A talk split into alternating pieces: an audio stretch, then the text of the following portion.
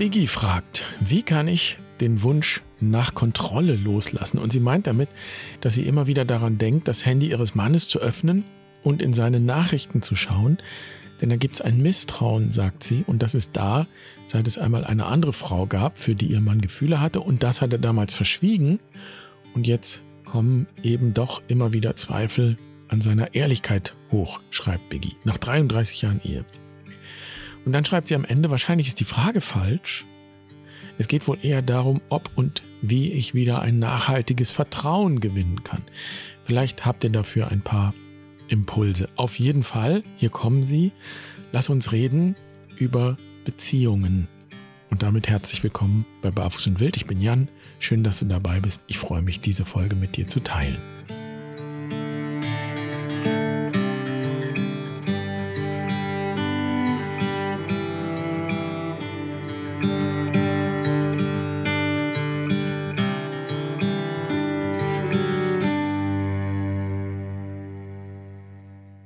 Du das Märchen vom Froschkönig?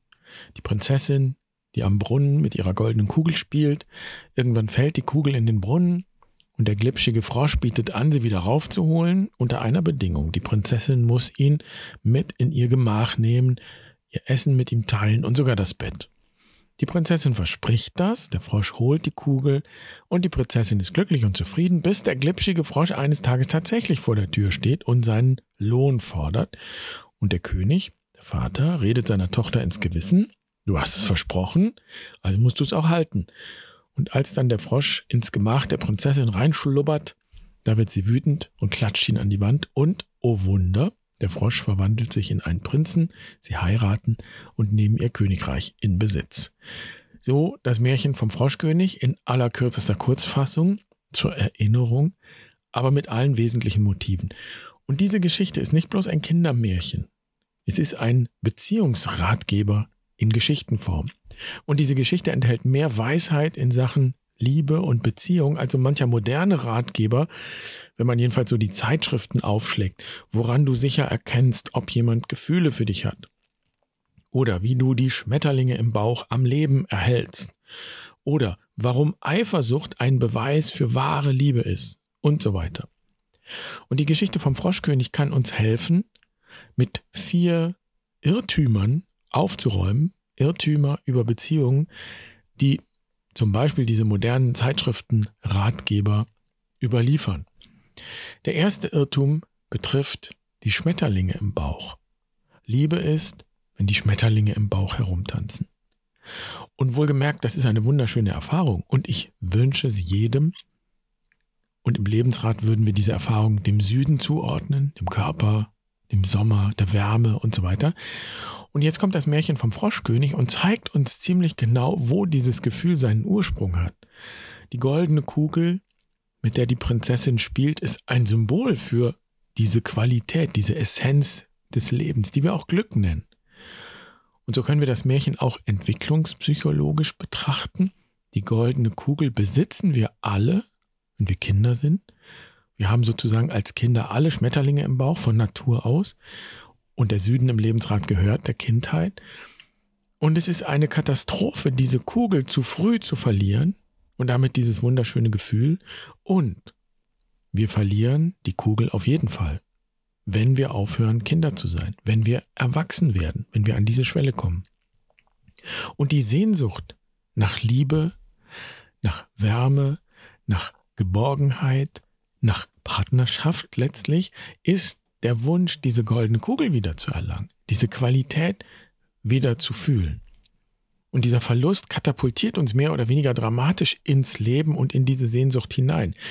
Ich möchte behaupten, dass das sozusagen die Ursehnsucht ist, mit der wir unterwegs sind und die uns motiviert, bewegt. Wir wünschen uns dieses ursprüngliche Gefühl der Verbundenheit, der Einheit zurück. Und wir kommen alle aus diesem Gefühl. Auch wenn das schon im Mutterleib verschwindet, weil es Verletzungen gibt, Schmerz, Katastrophen, was auch immer. Aber wir können sagen, dass wir alle aus diesem Funken Liebe stammen, aus dieser Einheit. Dieser Funke, den die goldene Kugel symbolisiert. Und so lässt sich die Prinzessin ja auch mit dem Frosch nur deshalb ein, weil er ihr die goldene Kugel verspricht. Das ist ein schönes Sinnbild für das, was da passiert, wenn sich zwei verlieben. Wir verlieben uns zuerst in die schönen Seiten eines anderen Menschen, die uns ein gutes Gefühl und einen Gewinn versprechen in dem Sinne. Und natürlich ist es so, wo Licht ist, ist auch Schatten. Wir können die Schattenseiten ausblenden, so wie die Prinzessin, bis sie uns eines Tages einholen. Und das ist dann der Punkt in Beziehungen, in denen wir auf diese Schattenseiten des anderen stoßen. Dann sind die Schmetterlinge im Bauch fort und wir sind konfrontiert mit der Wirklichkeit, die auch da ist. Und eigentlich beginnt an diesem Punkt erst das, was wir reife Liebe nennen können. Denn jetzt ist es nicht mehr nur ein passives Gefühl, das wir erfahren, sondern wir sind gefragt, aktiv zu lieben, den anderen anzunehmen und wirklich reinzulassen. Und hier kommt der zweite Irrtum ins Spiel. Liebe ist, wenn wir nicht ohne einander können. Ich kann ohne dich nicht leben. Wenn du das demnächst in einem schmalzigen Liebesdrama hörst, dann wirst du erkennen und dich erinnern, dass das immer noch die passive Perspektive ist. Und wir können jetzt im Märchen mal in die Rolle des Frosches schlüpfen und aus seiner Sicht auf die Beziehung schauen. Ich habe alles für dich getan. Ich habe dir die goldene Kugel geholt. Bitte, jetzt gib mir die Wärme, die ich brauche, denn ich bin ein Frosch. Ich bin ein wechselwarmes Tier und das heißt, ich kann nicht selbst Wärme erzeugen. Ich kann ungeheuer viel aushalten, aber ich brauche Wärme unbedingt von außen. Also gib mir, was ich verdient habe. Ich kann ohne dich nicht leben. Und vielleicht ist es gut, an der Stelle zu bemerken, dass wir manchmal der Frosch und manchmal die Prinzessin sind in unseren Beziehungen. Das ist jedenfalls nicht nach Geschlechtern aufgeteilt. Du kannst selbst überlegen, ob und wie und wann du die Rolle der Prinzessin übernommen hast in einer Beziehung und wann du die Rolle des Frosches übernommen hast. Und spannend ist auch, dass mit diesem zweiten Irrtum, Liebe ist, wenn wir nicht ohne einander können, Glaubenssätze verbunden sind. Ich sag mal ein Beispiel. Dann heißt es etwa so, was, ihr schlaft nicht mehr in einem Bett? Seid ihr in einer Krise? Hast du vielleicht auch schon mal gehört oder gedacht? Und dahinter steckt ein Glaubenssatz. Miteinander schlafen ist der Beweis von wahrer Liebe. Und wenn es ein Paar anders macht, dann ist das der Beweis, dass die Liebe nicht mehr da ist. Interessanterweise spiegelt sich das auch in dem Märchen, und zwar in der Rolle des Königs, der ja der Prinzessin ins Gewissen redet. Du hast es versprochen, jetzt musst du es auch halten. Und es ist klar, dass es irgendwie krampfig wird dadurch. So oder so muss es sein. Und die reine Pflichterfüllung kann es nicht sein. Aber eben auch nicht der krampfhafte Versuch, es zu machen. Die Schmetterlinge lassen sich nicht erzwingen. Und es hilft auch nicht, nur die Fassade aufrechtzuerhalten. Also aus Pflicht oder aus bestimmten Vorstellungen heraus so zu tun, als ob da Liebe wäre.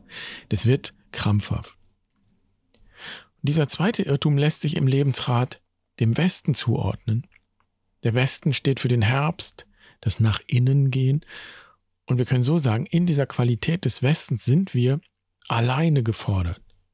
Hier geht es um die Frage, was ich wirklich will. Und es geht darum, Entscheidungen zu treffen und zum eigenen, zur eigenen Wahrheit zu stehen und dahin zu kommen. Und daher ist der Westen auch die Qualität unseres Inneren, wo wir uns mit Glaubenssätzen beschäftigen müssen, um zu prüfen, warum tue ich etwas? Warum tue ich das jetzt? Wie gehe ich um mit Ansprüchen von außen?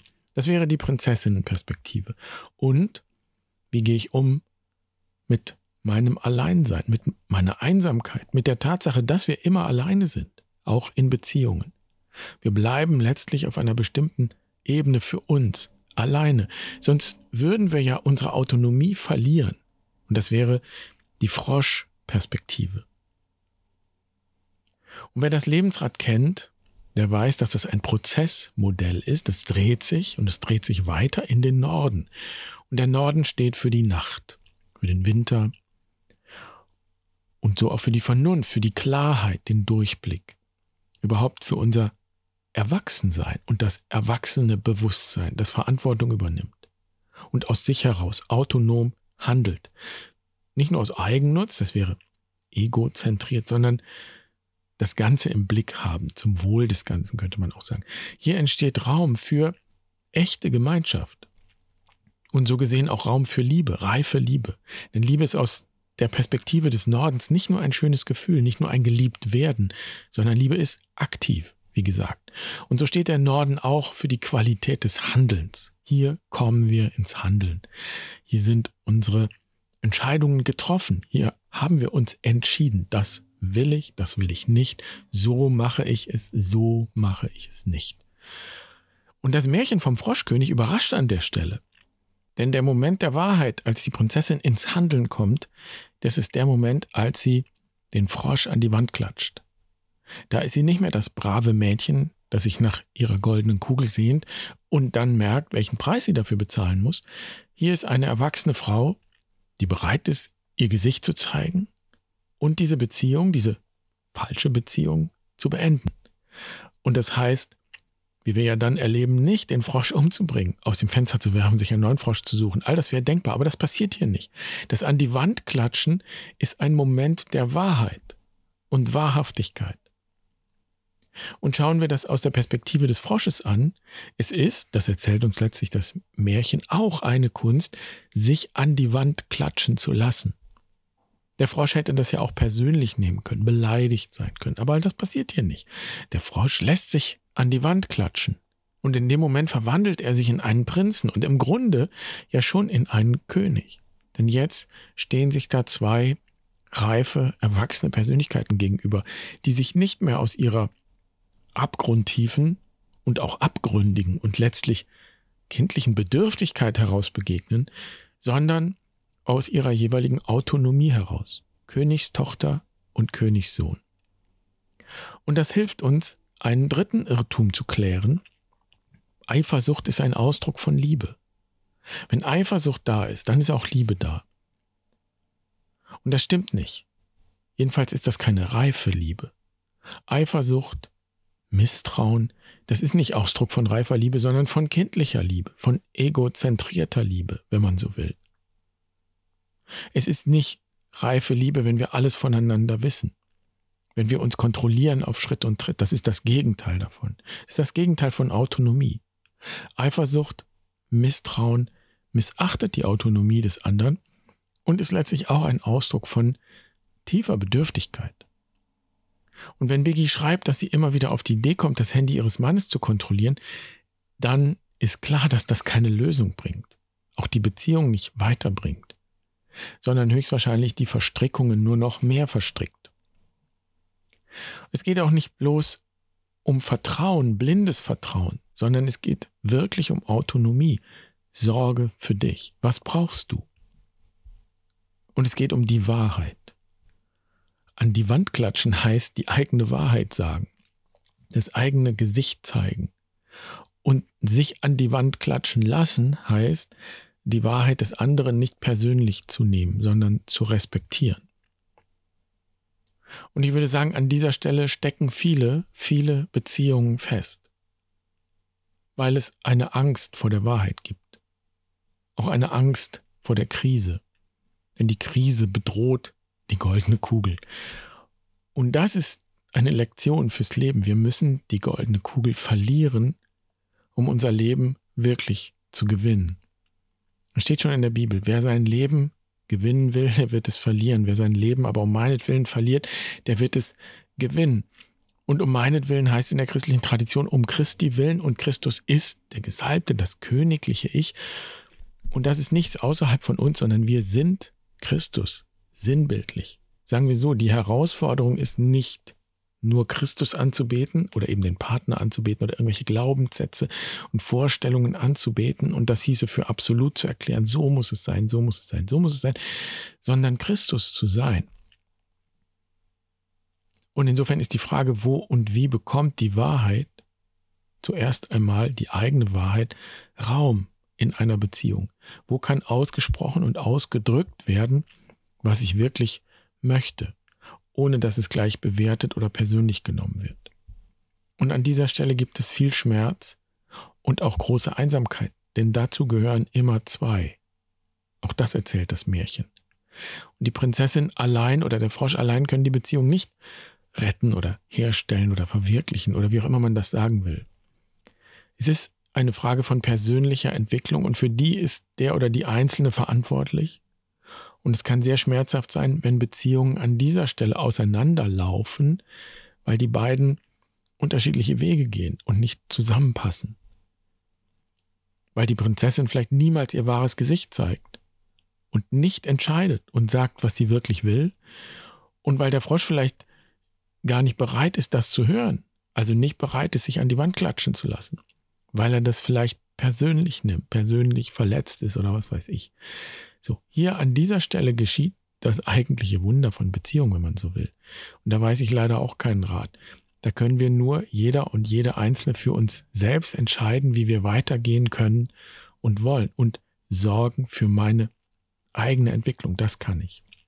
wenn das funktioniert, wenn das Wunder von Beziehung, sage ich jetzt mal, geschieht, das seltsamerweise gar nicht in erster Linie mit Schmetterlingen im Bauch zu tun hat, wie wir sehen, sondern mit Wahrhaftigkeit und der Bereitschaft auch, dem Schmerz und den unangenehmen Seiten und Gefühlen nicht auszuweichen.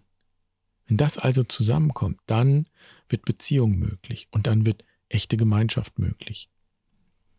Und dann heißt es im Märchen, dass der Prinz und die Prinzessin sich vermählen und mit dem Wagen in ihr Königreich fahren. Das ist das Sinnbild dafür. Und der Diener des Prinzen, der treue Heinrich, begleitet sie. Mit einmal kracht es und der Königssohn ruft, Heinrich, der Wagen bricht. Nein, sagt der treue Heinrich, das sind die Ketten, die um mein Herz lagen, als ihr ein Frosch wart. So, man könnte meinen, dieses Ende gehört gar nicht in die Geschichte, deswegen zu fremd, aber tatsächlich heißt das Märchen vom Froschkönig auch das Märchen vom eisernen Heinrich. Also darum geht's am Ende eigentlich. Und das ist ein schönes Sinnbild, der treue Heinrich. Ist wie ein Sinnbild für die Treue zu uns selbst. Ist ein schönes Symbol der Befreiung, um die es letztlich geht.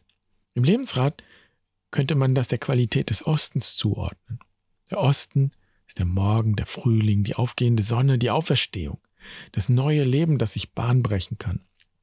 Also auch die Qualität des Neubeginns, des Neuen. Der Osten ist auch die Qualität dessen, was wir Spirit nennen, wenn etwas Spirit hat, also das, was man so zwischen den Zeilen spürt, das Knistern oder die Magie, eben auch in einer Beziehung. Und das ist auch etwas anderes als Schmetterlinge im Bauch. Das ist etwas Tieferes, etwas Weiteres, etwas Reiferes. Auf jeden Fall braucht diese Qualität Raum. Sonst zerdrücken die eisernen Ketten diese Qualität und verhindern das. Und das wäre dann der vierte Irrtum, der so herumgeistert. Es ist Liebe, wenn es von alleine geht. Nein, es geht nicht von alleine.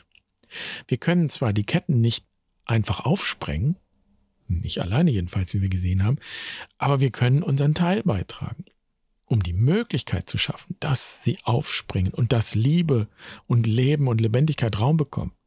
So, wir können unsere Arbeit machen, unsere persönliche Entwicklungsarbeit. Wenn wir unsere Arbeit gemacht haben, wenn wir durch den ganzen Prozess gegangen sind, wenn wir uns über unsere Sehnsüchte und Bedürfnisse klar geworden sind, wenn wir wissen, warum wir mit jemandem zusammen sein möchten und klar bekommen, welche Wünsche wir vielleicht auf den anderen projiziert haben, und die Beziehung damit möglicherweise eben auch überfordert haben. Wenn wir uns entscheiden, wenn wir entschieden sind und für uns sorgen können, das ist meine Grenze, das möchte ich so. Und das auch zu sagen wagen. Und wenn wir lernen, so etwas auch wiederum nicht persönlich zu nehmen, wenn wir an uns und unserer persönlichen Entwicklung arbeiten, dann können wir Raum schaffen für eine echte Beziehung, für echte Gemeinschaft die immer neu ist, die niemals A oder B ist, niemals Frosch oder Prinzessin. Es geht nicht um die Frage, wer gewinnt, sondern echte Beziehung ist Königssohn und Königstochter. Das und ist der Schlüssel, der geheime Schlüssel sozusagen. Und dieses und können wir nicht machen. Wir können unseren Teil beitragen und uns für dieses und einsetzen. Wir können es hüten, pflegen, betrachten, schauen, was sich dann entfaltet. Und das gilt übrigens nicht nur in Beziehungen, das ist eine Lebensfrage und eine Lebensaufgabe.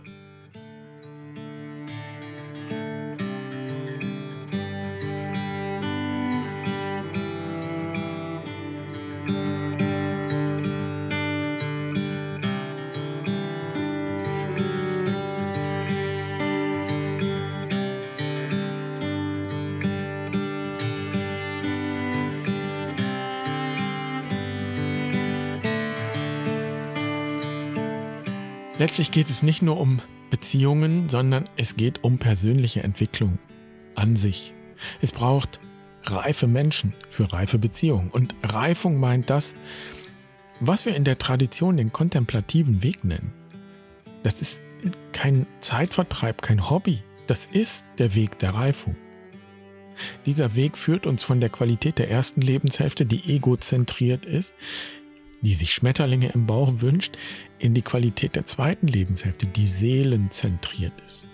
Wir haben ja schon öfter über die Lebenshälften gesprochen und darüber, dass das keine Frage von Lebensjahren ist, sondern das sind Qualitäten, die das Leben ausmacht und für die wir uns öffnen können, in die wir hineinwachsen können.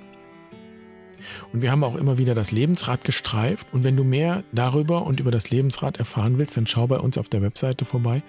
Da findest du zum Beispiel den kleinen Test, wo stehst du? Das ist ein Lebensrad-Test, wenn man so will. Und du findest das kostenlose Webinar zum Lebensrad als kleine Einführung, auch als Grundlage für alles andere, was wir so tun. Ich verlinke das auf jeden Fall unter dieser Folge. Und dann vielleicht noch ein Wort zum Schluss. Vielleicht fragst du dich, warum ich eigentlich nicht über meine Beziehung oder meine Beziehungen gesprochen habe. Immerhin bin ich ja auch verheiratet. Und natürlich sehe ich auch etwas, wenn ich in diesen Frosch-Prinzessinnen-Spiegel schaue.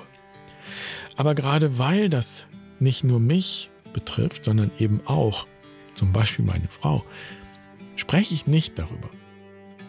Und wenn du jetzt etwas zu dieser Folge sagen möchtest, zum Beispiel in den Kommentaren, dann schau doch auch, dass du damit die Autonomie und die Grenzen deines Partners oder deiner Partnerin nicht verletzt in diesem öffentlichen Raum hier. Dann bin ich gespannt, was du zu dem Thema sagst. Ich freue mich über Kommentare und ich bin gespannt auf den Austausch. Und du weißt ja, die eine Wahrheit löscht die andere nicht aus. Das gilt sowieso. Schön, dass du dabei warst heute. Ich wünsche dir eine wundervolle Woche. Mach's gut. Pace bene.